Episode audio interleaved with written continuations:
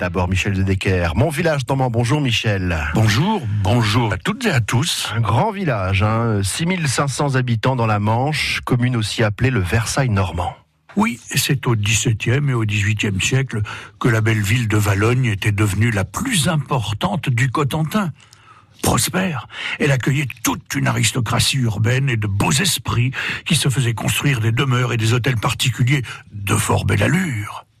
Ces demeures étaient alors comme, comment dirais-je, comme les écrins d'une société brillante partageant son temps entre les réceptions, les fêtes, les jeux, les intrigues locales ou les spéculations financières.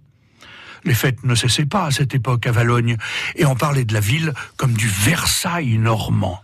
Versailles normand où l'on se piquait de dire qu'il fallait au moins trois mois de Valogne pour achever un homme de cour. Mais on n'a pas pu longtemps tenir un tel rang, car la Révolution française va passer par là, la Révolution, oui, qui va entraîner la confiscation des biens d'église et, et la fin des fastes aristocratiques. Une à une, les superbes résidences vont perdre leurs hôtes et, Valogne va se dépeupler au profit de Cherbourg. Beaucoup plus tard, la ville va beaucoup, beaucoup souffrir de la bataille de Normandie. Plusieurs vagues de bombardements détruiront le centre-ville, l'église et de nombreux hôtels particuliers.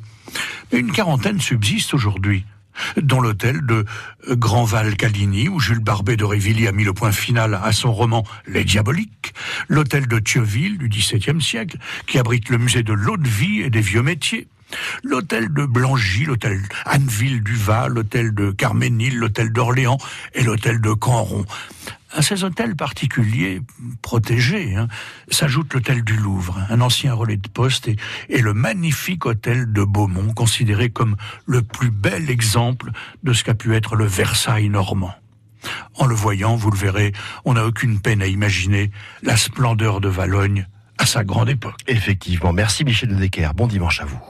France Bleu Normandie.